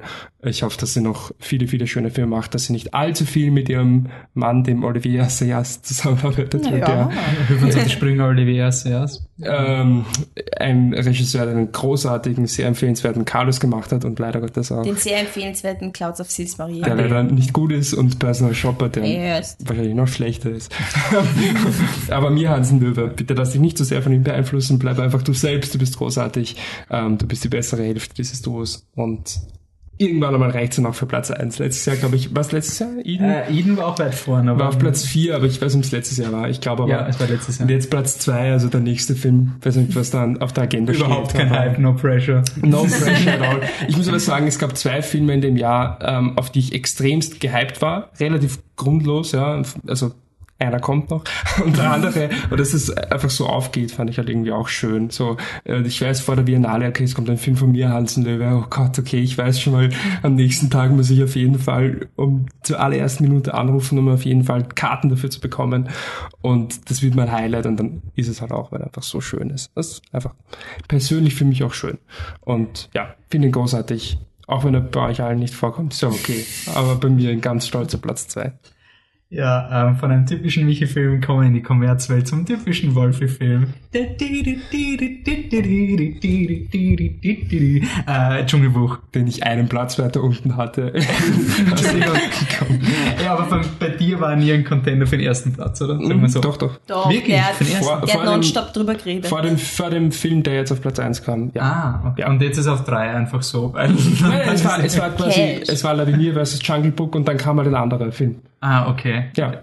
Na, ähm, das war die cinematische, ähm, über den anderen Film habe ich ja noch nicht reden dürfen, aber es gab dieses Jahr zwei cinematische Offenbarungen für mich im Sinne von, das ist einfach geil, das ist einfach schön, wie man Stories erzählen kann, wie man Leute begeistern kann und es war die, vielleicht war es die Doppelkombi von Suicide Squad und dieser Film, aber es war, Dschungelbuch ist so wunderschön erzählt. Ich finde, der ist wirklich dieser Film, der die Debatte, die Dawn of the Planet of the Apes eh schon fast beendet hat mit den ganzen nee, praktische Effekte, so wie früher, einfach so richtig tritt und einfach sagt, jetzt kommt diese Generation, jetzt kommt diese Generation, die mit den Visual Effects aufgewachsen sind, die wirklich etwas machen wollen mit Visual Effects, die Stories erzählen wollen, die nicht in der Vergangenheit stecken bleiben wollen, sondern die sagen, das ist ein neues Werkzeug und du kannst etwas damit machen. Ich bin so glücklich, dass dieser Film den Special Effects Oscar gekriegt hat, weil das man mehr als verdient. Ähm, ja, und alle Leute, die diesen Film dann schauen und sagen, ja, die Story ist ein bisschen Standard. Sorry, das ist eine wirklich super gut erzählte Story, also eine solide Story und das gibt's in meinen Augen viel zu selten und was man da ausklammert, ist das gleiche, was die Leute bei Mad Max dann immer sagen, wenn sie bei Mad Max sagen, nee, sie fahren ja nur von A nach B und dann drehen sie wieder um. Das habe ich jetzt so oft da, Es gibt noch andere Arten, Stories zu erzählen, außer Dialog. Ich weiß, dieses Konzept ist sehr, sehr schwierig und es regt mich immer auf, aber visuell kann man auch eine Story erzählen. Und da gibt's einfach diese Momente, wo die Gazellen, die trinken im Wasser und dann kommt der Bagierer und die Gazellen sagen so, wow, wow, wow, pass auf, sei vorsichtig, weißt eh, so Vertrag und so. Und dann kommt der Schirkan und die gehen gleich alle weg. Und damit kommunizierst du sofort für Kinder, dass sie verstehen, der Bagheera ist zwar ein Raubtier und die, die Dinge haben Angst vor ihm, aber das ist eine andere Art von Raubtier. Vor dem hat man Angst. Dann kommt so Dinge wie häusliche Gewalt, die Geschichte vom Kuckuck, die der Schikan erzählt. Dieser Film ist so viel besser als der original Dschungelbuch. Das ist wirklich, der ist fantastisch. Michi, du auch noch was sagen? ich bin einfach so begeistert von Dschungelbuch. Ja, ich mein, ich muss es nicht wiederholen, was du gesagt hast. äh, was, was ich noch finde, wenn man de, dem Film irgendwie Storytelling was vorwirft, äh, probiert es mal auszublenden und dann genießt halt, wenn es so sein soll, genießt halt die einzelnen Szenen. Aber ich meine, wenn es das macht, müsst ihr doch schon The Time of Your Life haben, weil es einfach so geil ist, weil die einzelnen Charaktere einfach so gut funktionieren und so, also nicht immer sympathisch sind, aber ähm, so viel, viel Wirkkraft haben, wenn der, wenn der Schikan ins Bild kommt, scheißt dich in die Hosen und weißt eigentlich nicht wirklich warum, aber er ist so ein nachvollziehbarer Psychopath. Ähm, gleichzeitig der ähm, King Louis, der einfach ähm, Christopher Walken, glaube ich, spricht den, ja. oder? Das haben, manchen hat das nicht getaugt. Ich fand das absolut großartig, wie er einfach so dahin plappert und plötzlich fängt er an, sein ikonisches Lied zu singen. Äh, also auch da einfach die einzelnen Szenen. Man kann ja ähm, Storytelling, ich finde es auch gut, aber wenn du jetzt einfach nur eine Szene rausnimmst und die herzeigst, ich meine, das allein muss doch eigentlich schon zeigen, wie großartig der Film ist. Ähm, schaut großartig aus. Wie gesagt, ich finde die einzelnen Figuren einfach irrsinnig cool gemacht. Und es steht einfach auch viel Liebe zum Detail drin. Und ich, es ist auch ein Film, der, glaube ich, noch mal ein bisschen wachst, wenn du da ein bisschen über die, die Produktionsgeschichte und das auch noch irgendwie dazuhörst. Und dann siehst du diese Bilder, wo John Favreau in diesem Boot, unter Anführungszeichen, sitzt und da mit dem Jungen spielt, damit er irgendeine, irgendeine Animation hat oder irgendeinen etwas, worauf er reagieren kann. Uh, ja, ich finde einfach. Vor allem der Junge an sich ist ja unglaublich ja. stark dafür, dass der im Studio sitzt. In ja. dem Studio sitzt, nichts sieht. Aber das ist halt wirklich diese, diese Regieleistung, die einfach. Und auch schon die, die erste. Dass du weißt, wie du mit seinem Kind umgehen musst, dass es so reagiert. Ja. Das ist quasi eine Menschenkenntnis, die, die zeigt ja wirklich auch, wie Special Effects zu sein haben, eben nicht, dass es immer so verteufelt ist, es ist George Lucas, die Leute in der grünen Box, die dann allein gelassen werden, sondern wenn die Special Effects da sind, dann muss der Regisseur einfach extra Arbeit machen. Er muss schauen, dass das Kind spielen kann. Und dann funktioniert es auch irgendwie. Also das ist. Ich finde auch, es ist.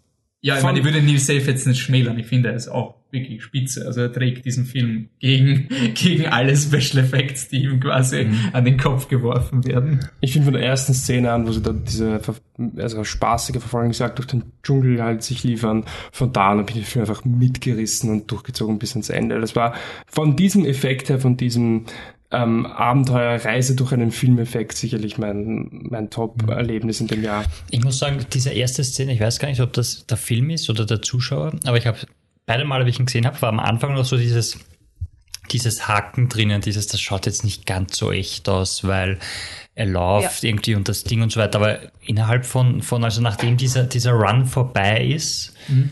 bist du voll drin. Also ich weiß nicht, ob sich da irgendwas geändert hat oder ob du dich einfach dann an, an die Situation einfach gewöhnt hast und du musst dich halt an Sachen gewöhnen. Genauso ja. wie du dich in einem Drama an Aber was gewöhnen musst. Was einfach so cool ist, ist, die Leute glauben dann, ja, die Viecher sind animiert oder sonst irgendwas. Dann sagst du ihnen, alles ist animiert in diesem Film.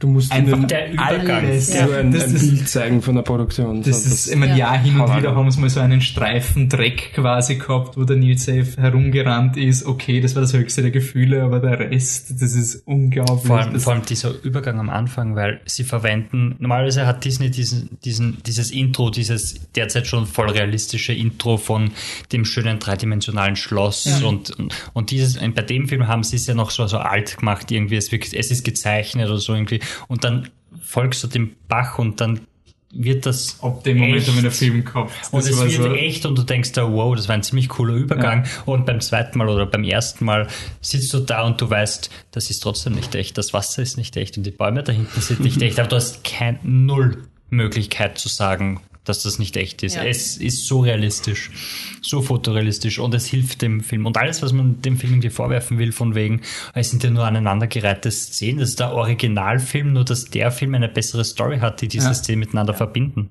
Na, und dieser Film hat, finde ich, viel mehr Payoff, also auch gegen Ende mit den Elefanten, das ist einfach so richtig schön, dass es dann zusammen alles ineinander fließt und so und auch diese, diese Thematik mit Mensch und, und, und Dschungel und so, also ich finde halt viel mehr als das originale Dschungel, also das Disney-Dschungelbuch, ich habe das Buch nicht gelesen. diese Kurzgeschichtensammlung, die aber anscheinend auch sehr cool sein sollte. Gut, dann kommen wir zu Platz 1, oder? Oh ja. Das Machen heißt, halt.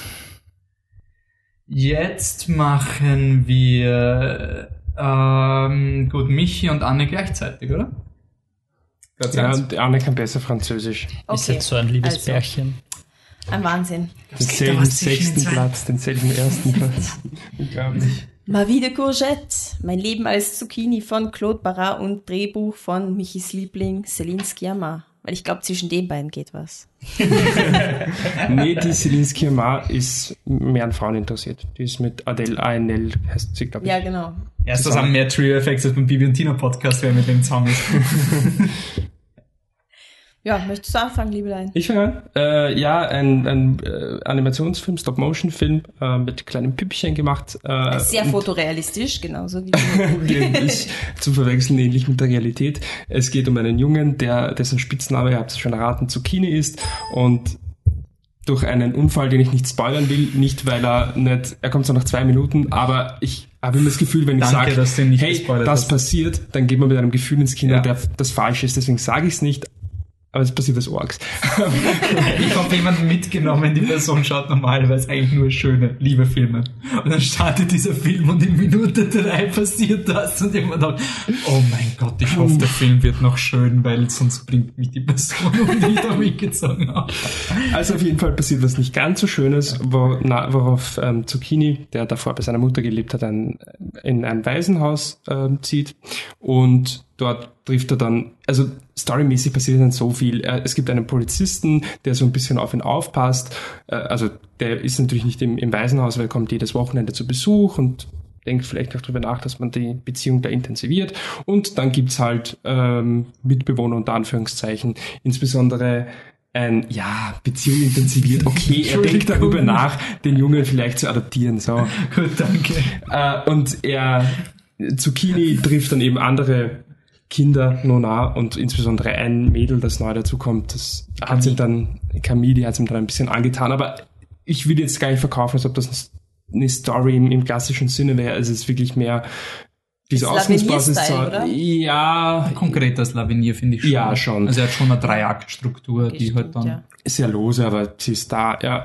Und ich hab's, ich, ich vielleicht kann ich es ein bisschen besser formulieren als im, im ersten Podcast, wo ich nur darüber geredet habe, wie viel ich weine, wenn ich die, die Szene sehe. Jetzt habe ich, habe ich extra als Übung schon länger nicht mehr irgendwelche Screenshots angeschaut, damit ich da ähm, gefasster darüber reden kann. Aber äh, es ist ein Film, der in erster Linie von seinen Figuren lebt und äh, von seiner vom Herz. Also es klingt jetzt total kitschig und banal, aber er lebt wirklich von seinem Herzen einfach. Er geht mit so einer offenen Einstellung an das Thema ran und erkundet es dann trotzdem trotzdem sehr hart und sehr, sehr tiefgehend. Also er sagt nicht so, ja, Leben im Kindesheim ist eh super, passt schon. Und er sagt aber, er verurteilt auch gar nichts und schaut sich halt einfach wirklich mit schon so einem bisschen romantischen Blick, aber eine schwierige Lebenssituation an. Und für mich immer das, das Um und Auf, und wenn man den Film gesehen hat, dann wird man wissen, warum ich das immer zitiere, obwohl es so banal klingt. Jedes Kind hat in, in dem, in dem Kinderheim, Waisenhaus, hat Ja. ein, einen, eine Tabelle, wo es einträgt, was unsere Mut, was unsere Laune am heutigen Tag ist. Und das Ganze mit, äh, mit Wetter, also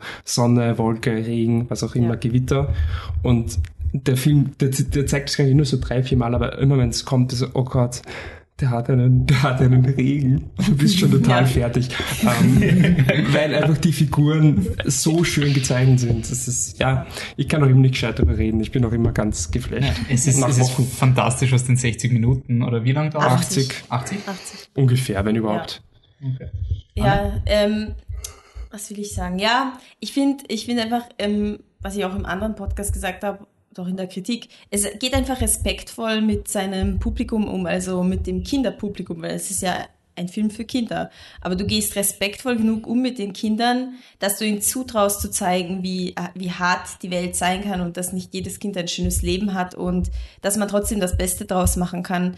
Und auch, dass ein, ein Wohnheim, ein Waisenhaus kein Ort ist, kein, kein Kellerverlies ist aus dem Mittelalter, wo die Kinder reingeschmissen werden und dann prügelt werden und sich rauskämpfen müssen und dafür vielleicht noch die Heimleiterin irgendwie nieder, niederprügeln oder so. Also nicht dieses klassische Bild, so diese ganzen Einrichtungen sind da Schaß und da passiert eh nichts und Therapien sind Kacke und Mut und diese, wie diese ähm, Launentafel, das ist ein, ein Mittel aus, aus der Welt der Psychotherapie. Und das einem Kind zu zeigen und ihm, ihm zu vertrauen, du wirst das verstehen, was ich dir damit ausdrücken will. Und das ist einfach sehr respektvoll und, und, und schön und intelligent. Das ist ein Film, wo ich wirklich den Sticker-Prädikat wertvoll drauf tun würde, weil das ist wirklich ein wertvoller Film für Kinder. Stimmt, Das ja. ist- Was, was sie wirklich interessant finden im Film ist, geht ja um Kinder, die sehr schwierigen Situationen geworfen werden. Und was ich interessant gefunden habe, war, dass der Film zu Beginn die Kinder sehr, also den Zucchini sehr beschützend behandelt, weil das der Film dann trotzdem die Härte hat, dass, dazu, dass er zeigt, dass Kinder halt mehr checken, als man will. Ja. Und das habe ich ziemlich cool gefunden und das, ich habe es dann interessant gefunden, weil diskutiert, ist das wirklich ein Kinderfilm, weil die, die Szenen, was da passiert, ist so arg und ich vertrete halt generell die Meinung, es gibt kein Alter für Kinder. Also ich würde ihnen auch quasi Dschungelbuch so früh wie möglich zeigen, damit das immer richtig anscheißen. Also ich finde, das gehört auch immer ein bisschen dazu. Und eben mein Leben als Zucchini, natürlich sind es harte Themen und Ja. alles, aber ich finde es trotzdem vielleicht nicht ganz früh zumuten, aber ich finde trotzdem, dass es, dass man da jetzt nicht, die Qualität des Films ist wichtiger als könnte ist es vielleicht nicht komplett appropriate, weil es gibt ja auch ein bisschen wie die Kinder sexuelle Themen wahrnehmen, ist ja auch Ja. ein Thema. Und zwischen den Leitern, dass da immer Gespuse Genau. gibt und so.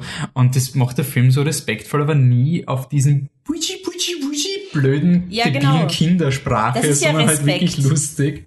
Und gleichzeitig gibt es also kleine Details, wo du den Film irgendwie dadurch liebst. Also ist euch aufgefallen, dass sie, sie essen, wenn sie essen, gibt's nur Pommes frites? Ja, genau. Außer wenn es quasi das Essen runtergeworfen wird und sie nicht animieren müssen, wie es in den Mund gegeben wird. Also es gibt einmal so gefüllte Paprika und da wird das Essen dann aber nicht gegessen. Aber wenn die Kinder essen, gibt's immer nur Pommes frites, weil das ist leichter zu animieren. Und das sind aber diese netten Limitationen, wo du einfach passt, ah cool irgendwie. Ja. Und ja, Ja, zum Kinderfilm möchte ich noch kurz was sagen. Ja. Also ich finde, ich finde, ähm, man muss dazu sagen, eben wegen Prädikat wertvoll.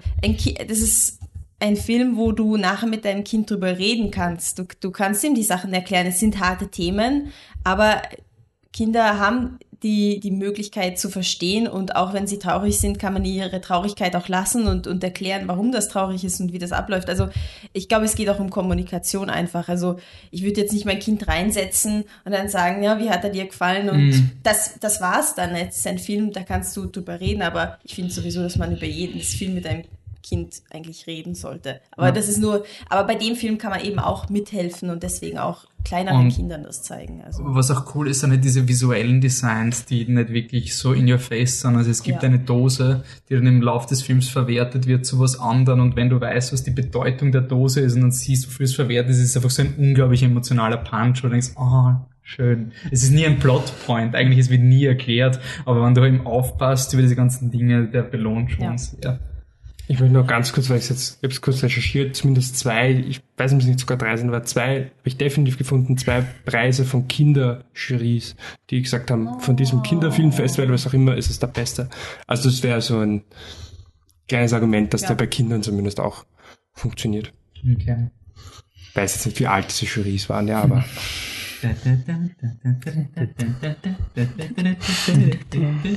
Patrick, was ist denn? Platz eins. Ähm, Moonlight, oder? eindeutig, ja. Mein Platz 1 ist La La Land. Overrated as fuck. Absolut, ja, unter Umständen genau aus denselben Gründen wie bei euch äh, mein Leben als Zucchini oder auf Französisch, sagst du es nochmal bitte? wie de Courgette. Genau, Courgette ist nicht Baguette, okay. Aber La La Land ist wirklich ein Film. Ich meine, er hat alles, auch da haben wir wieder einen längeren Podcast drüber gemacht. Man kann ihm Sachen vorwerfen. Oh, er stiehlt von früheren Filmen. Ich meine, er macht eine Hommage daran. Ich sehe das Problem bei der Sache nicht, aber ich bin drauf gekommen, ich sehe nie das Problem bei der Sache. Ich verstehe auch nicht, warum Leute Inception hassen, weil sie vorher Paprika gesehen haben. Das ist auch so. Äh, Das Oh, ist das ist ja. Oder, oder. ich habe einen Film gesehen, der was anderes gemacht hat und deswegen hasse ich den Film, der das nicht so macht. Und das, Hör auf mit Paprika. Genau, ähm, letztes Jahr habe ich äh, Lost River in meiner Top 10 gehabt, der auch zerrissen wurde, weil er hat Elemente von Lynch drinnen und von Winding Refn und so weiter. Also, also das ist kein Problem für mich, vor allem weil ich keine Ahnung habe von Musicalfilmen. Das heißt, ich habe erkannt, wie er an der Laterne hängt. Okay, das ist Singing in the Rain. Ich habe danach gelesen, dass das dass der Schluss irgendwie wie die 20 Minuten von Ein Amerikaner in Paris ist. Ich habe versucht, mir diesen Film anzuschauen. Er ist eine Katastrophe und furchtbar. Und ich habe nach, hab nach einer Stunde abdrehen müssen, weil er so langweilig war und mich nicht mal mein Handy ablenken hat können. Also, okay. Ähm, es ist einfach ein, ein Film, der dich am Ende auch wieder emotional packt. Er ist einfach schön und süß und du schaust eine Stunde zu und auf einmal streiten die Hauptcharaktere und denkst da, hey, ihr sollt jetzt nicht streiten, weil ich will nicht, dass ihr streitet, euch soll es gut gehen. Kommt, kommt wieder zusammen und dann, dann ist das Ende dieses große What If und es ist einfach, einfach schön und du kommst aus dem Kino raus und du kommst zweimal aus dem Kino raus oder dreimal aus dem Kino und du willst dich auf den Weg zur U-Bahn machen, aber du kommst drauf, nein, ich fahre nicht mit der U-Bahn heim, weil ich bin so energiegeladen von der Musik und, und ich bin einfach so, so drauf mit allem möglichen Zeug, was der Film in mir hinterlassen hat, dass ich jetzt einfach nach Hause gehe. Und dann denkst du, okay, jetzt schaue ich mir ein zweites Mal im Kino an und dann dann fahre ich mit der U-Bahn, weil es ist ja schönes Wetter draußen. Dann kommst du raus und denkst, da, geh doch scheißen, ich gehe wieder heim. Und das eine Mal, das erste Mal war auf der Biennale und es war eins in der Früh. Und ich habe am nächsten Tag arbeiten müssen, aber ich wollte trotzdem nicht mit der U-Bahn fahren. Und er ist einfach wirklich schön und er ist auf, bei mir auf Platz eins, weil er diesen Punch der letzten 10, 15 Minuten hat, auch noch beim zweiten Mal und beim dritten Mal. Und er ist auch der, der der dich am längsten, also mich hat der am längsten beschäftigt. Was, was heißt das jetzt? Was will das sagen? Was kennt man selber? Wie geht man selber damit um? Und, und es ist einfach wirklich auch ein gutes, ein realistisches, ein echtes Drehbuch, was da drinnen steckt in dieser Künstlichkeit von, von Musical und Singen und Tanzen. Aber was er sagt oder wie er es sagt, fühlt sich einfach echt an finde ich. Ihr habt ihn ja auch alle gesehen. Wollt ihr wieder was sagen oder wollt ihr nur. Ja, ich habe mehr auf Platz Ja, 4. wollte ich ich Ich würde gerne nochmal sehen. Da. Das Also ist mein Kommentar dazu. Ich mag leider keine Musicals, ich habe aber sonst kaum Kritikpunkte an dem Film. Also, Ich finde eben auch so wie, wie eben Dschungelbuch, eben das war der zweite Film, La La Land war für mich, also aus dem Kino rauskommend war das für mich wow. Und es hat mir erinnert an Black Swan.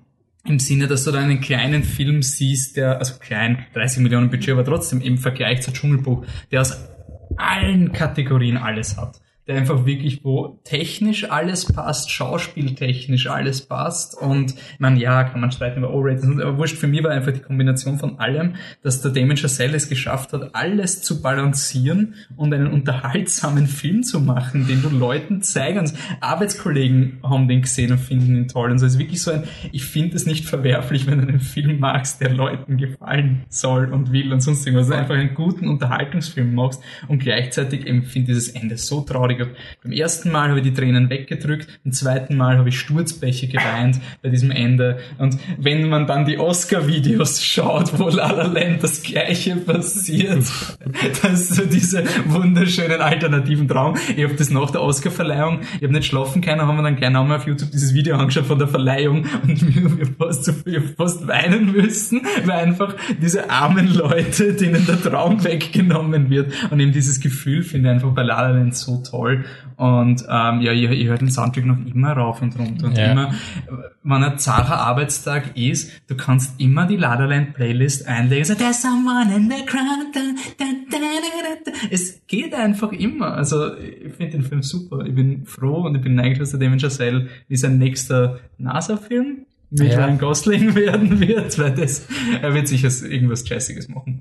Aber das ist wirklich ein Film, wo man, was man so wehtut um den Backlash. Ich finde das so gemein. Wirklich, Ja. Leute, habt ihr die Artists gesehen? Habt ihr King's Speech gesehen? Bitte fokussiert euren Hate auf Filme, die es verdienen und nicht, nicht auf La La Land. Ich meine, ich bin Voll. auch froh, dass Moonlight gewonnen hat, einfach damit dieser Backlash-Hate jetzt ein bisschen weniger wird und dass der Damon Chazelle trotzdem ausgezeichnet wurde für seine Und Moonlight. Moonlight, eh, erstens verdient er ihn und zweitens, du hast einen kleinen Film, der eineinhalb Millionen kostet hat, der in Österreich unter Umständen nicht rauskommen wäre, wenn er für, Mhm. nicht für Oscars nominiert wird und, und der hat auch einfach viel mehr davon, dass er gewinnt. Ja. Und deshalb kann man das auch voll unterstützen, Ja. aber es ist halt wirklich schade für, für La La Land. Ja, und genau dieser Backlash ist der Grund, warum wir nicht das ganze Jahr schöne Filme haben können.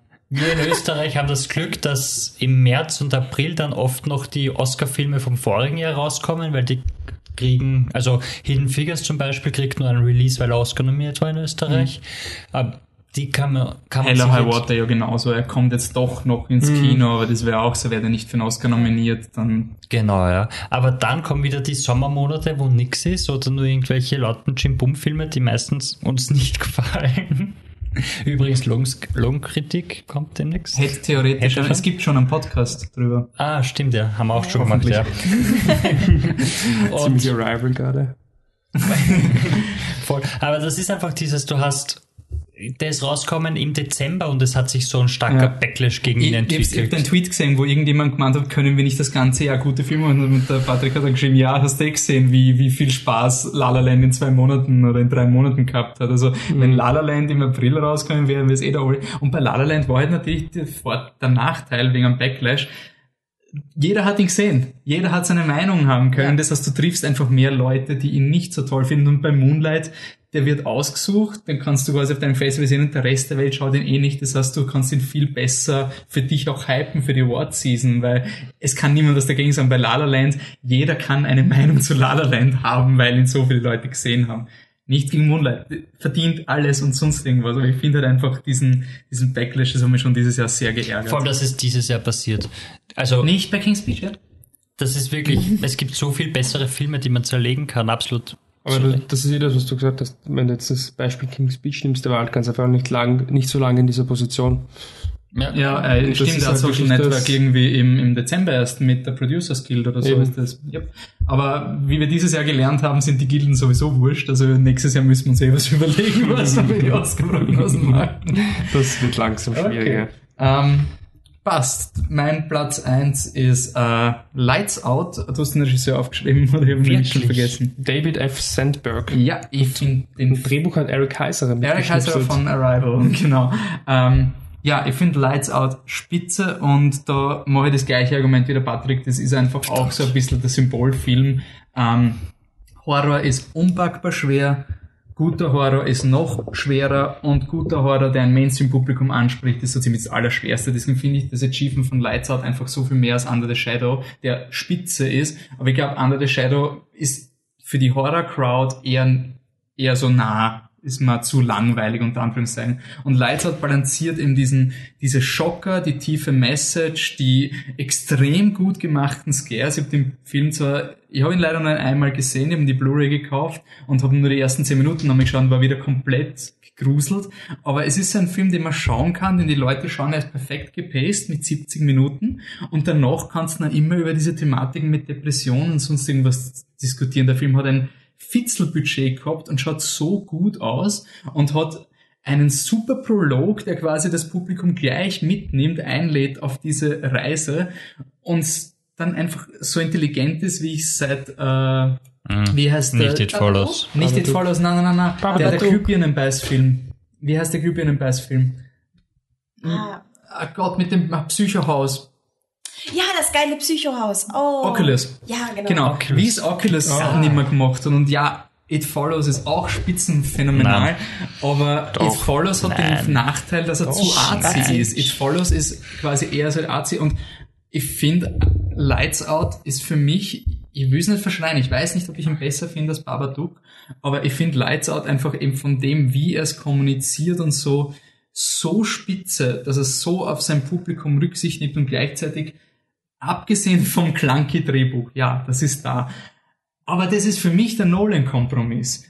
Kompromittier lieber dein Drehbuch im Establishing, als dass du deine Konzepte und sonst irgendwas machst, weil das war wirklich ein High-Concept-Film von einem ehrlichen Regisseur, der eine Aussage über Depression machen wollte.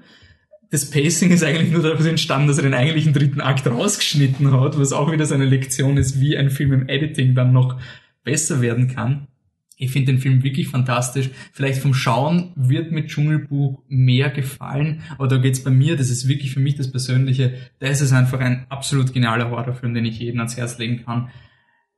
Wir stimmen da wahrscheinlich gar nicht überein, bin mir ziemlich sicher, weil alleine Don't Breathe quasi schon mehr Liebe gekriegt hat oder sowas. Ich habe ihn gleich hinter Don't Breathe. Ja, aber mir wurscht, das ist einfach mein, mein Horrorfilm, den ich absolut liebe. Vielleicht werde ich mich in ein paar Jahren fragen, warum ich den auf Platz 1 ist mir völlig egal. Das Nein, das glaube ich nicht mal, weil er geht wirklich intelligent mit der Thematik um und das ist das Großartige an dem Film, was ich, was ich, ich so schätze. Gerade bei dem Film tut es mir dann so leid, wenn die Leute eine Message reininterpretieren, die der Film nicht hat. Also der Regisseur hat wirklich auch Stellung zu der finalen Lösung des Konfliktes ähm, genommen, weil Leute es anders interpretiert haben nach dem Motto Pro-Choice Arrival mhm. und, und George Bush Batman in Dark Knight, wo er halt auch sich bemüßigt gefühlt hat zu sagen, hey Leute, nein, das ist nicht die Message. Mhm. Und interessanterweise eben das Ende das originale Ende war, um genau diese Message zu vermeiden. Das finde ich einfach mhm. wirklich spannend. Und was auch für mich der Grund war bei Lights Out, es war der erste Horrorfilm seit langem, ich könnte mich nicht erinnern, wann das das letzte Mal war, dass ich wirklich extrem traurig war, wie der finale Tod passiert. Das ist mir so lang schon nicht mehr passiert, dass ich so in einem Film drin war und dann ein, ein Gefühl von Menschlichkeit und Zuneigung zwischen den Figuren existiert gegen Ende. Das hat mich wirklich mitgenommen. Das war auch für mich der Moment, wo ich den Film so geliebt habe in den letzten zehn Minuten, dass du es schaffst. Weil normalerweise Gegenbeispiel Insidious 3 hat auch so nette Ideen, wo es auch um dieses unsere, unsere Familie und Liebe, bla. Und du weißt, was er machen will, es funktioniert nicht. Und bei Lights hat das für mich einfach absolut funktioniert. Okay, gut, dann kommen wir noch zum Roundup. Unsere Top-Listen ever zusammen addiert quasi jetzt. Alles rausgemittelt, was irgendwie individuell sein könnte. Sowas aus den letzten Plätzen. Also wir haben jetzt quasi die Filme gewertet mit ähm, der erste Platz 10 Punkte und der ähm, zehnte Platz 1 Punkt, dann alles addiert. Jetzt haben wir unsere Liste und wir haben überraschend viele Gleichstände und sollte der Patrick dann noch ähm, einen Film, also Zucchini nachholen, dann werden wir es österreichisch anfechten. Ansonsten ist das derzeit das vorläufige, vorläufige Hochrechnung von flipthedrug.com. Auf Platz 10 haben wir Gleichstand mit jeweils neun Punkten Kills on Wheels und Lavinier. Auf Platz 7 haben wir Gleichstand mit 10 Punkten, Zootopia und 13. Ist nicht Platz 8? Das ist jetzt Platz 8, ja. Ja, nicht Platz 7, Platz 8. Ja. Platz 8, sorry. Platz ja, 8, das stimmt. Ja. Äh, dann auf Platz 7, wirklich alleine dieses Mal, ist Arrival mit 11 Punkten. Auf Platz 6 ist äh, Lights Out äh, mit 13 Punkten. Jetzt kommen wir in die Top 5, da haben wir Platz 3 bis 5 gleich auf. Manchester by the Sea, La La Land und The Jungle Book. Und auf Platz 2 mit deutlichem Vorsprung My Life as a Zucchini 25 Punkte. Und auf Platz 1, äh, da gibt's nicht viel zu rütteln, Moonlight mit 29 Punkten. Okay. Noch irgendwelche Kommentare, Honorable Mentions noch zum Rausschießen? Michi, du hast irgendwie einen Film äh, vergessen. Ich habe einen Film vergessen. Ja, nicht, nicht reingenommen, hast du geopfert. Ach so, ja, ähm, ja, Top 10. Ich habe dann wirklich ja, ich habe mir gedacht, wenn die Filme, die, also Platz 10 ist es sowieso so in Flux, aber ich, ich wollte halt schon, dass möglichst viele der Filme auch genannt werden, denn deswegen war es dann Call on diese da im mehr oder weniger Gleichstand gegen Under the Shadow, weil ich wusste nur, der Wolf hier drin. Ja, ich denke halt so unegoistisch, ähm, vielleicht zu wenig egoistisch und ein Honorable Mention ist auf jeden Fall bei mir Jackie von Pablo Larraín, weil ich immer gedacht, dass er drin ist. Ähm, das ist nicht ganz geschafft, weil man nicht so ganz sicher bin, ob er ein zweites Mal so standhalten wird. Aber ich will ihn auf jeden Fall nochmal sehen. Ja, und ein riesiges Shoutout, das ist kein Honorable Mensch, natürlich an OJ Made in America. Ich will jetzt nicht, ich hatte eine Liste, wo er drinnen war, ähm, und dann habe ich mich doch entschieden, dass es kein Film ist. Äh, aber ich will, jetzt, ich will jetzt nicht spoilern, wo er gewesen wäre. Mich Gott über Filme. Dann habe ich entschieden, das ist kein Film. Ich habe gedacht, wenn ich jetzt sage, ja, ich weiß nicht, war auf Platz 5, dann denken sich alle, ja, okay, Manchester by the Sea war gar kein Top 5 Film oder was weiß ich, wo er ist, dann wenn sie alle denken, ja, okay, ist alles um meinen Platz schlechter, deswegen sage ich erst mal mhm. gar nicht, wo er war. Warte, wenn sich so hart mit deiner Liste auseinandersetzen. ja, ja äh, das glaube ich auch, ja. Anne? Meine sind eigentlich eh alle schon vorgekommen, von dem her ist es nicht so, nicht so spannend. Lavinier, Rival, Conor Disseton und Victoria. Und da hatte ich noch einen fünften, den habe ich vergessen. Aber kann man Under the Shadow noch dazu sagen. Don't Breathe hat mir super gefallen, Lights Out eh auch. Und der fünfte also, war sicher gut. La la la und so weiter. Also, alle Filme waren cool. ja, also ich habe meine Liste dann auch so ein paar Leute rausgeht. Danke Patrick für was hat das bloß ruiniert, dass du ihn reingekommen hast. Wir haben den Film jede Woche bei unserem What to Watch Wednesday empfohlen. Es wäre wirklich bitter gewesen, wenn der nicht drin gewesen wäre. Aber da hat dann die Rogue One Liebe doch durchgeschlagen.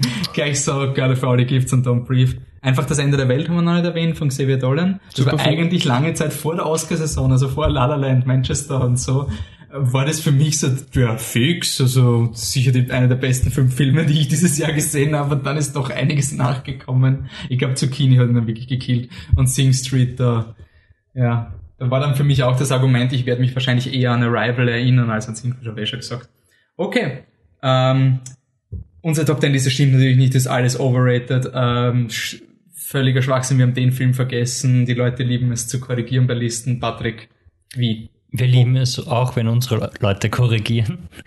Deshalb facebook.com slash flipthetruck, da werden wir das posten und drunter ist viel Platz für euch zum dazuschreiben, welche Filme gehören rein, welche haben wir vergessen, welche haben wir total overrated. Ähm, Wäre spannend, eure Top 10 zu hören oder Top 5 oder den Top-Film des Jahres zumindest. Überlegt euch was, setzt euch hin, macht eine Liste, haben wir auch müssen. Und wir sind auch auf Twitter, ähm, at flip-the-truck. Der Wolfi ist auf Instagram, at flip-the-truck. Er ja, ist, alles. Wir sind Instagram. alle auf Instagram, das stimmt. Und wenn mal hin und wieder ein Star Wars Miniatur gepostet wird, dann könnte das auch der Michi gewesen sein. Könnte sein. Ganz genau. Ähm, Michi, wo bist du überall zu finden? Ähm, auf Twitter als @hipstersaurier. Äh, Anne, wo findet man dich? Also mir schreibt sie bitte nicht, wie kacke meine Liste ist, weil meine Liste ist top cool. und genial und alles. Also keine Kritik bitte. Sondern nur, wenn ihr gerne Kills on Wheels irgendwie bestellen auf DVD wollt. bestellen wollt, dann ich bin euer DVD-Dealer. Ich helfe euch gern mit den ungarischen Seiten, aber ihr findet mich Viennese Cat auf Twitter, Wiener Katze auf Englisch. Okay. Passt. Wolfi? Äh, du hast auch einen persönlichen Twitter-Account? Ja, Dancing Robot in einem ohne G.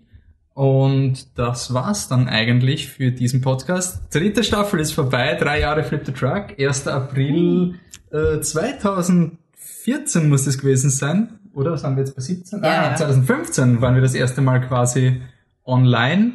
Das heißt, wir gehen jetzt in unser viertes Jahr. Wuhu!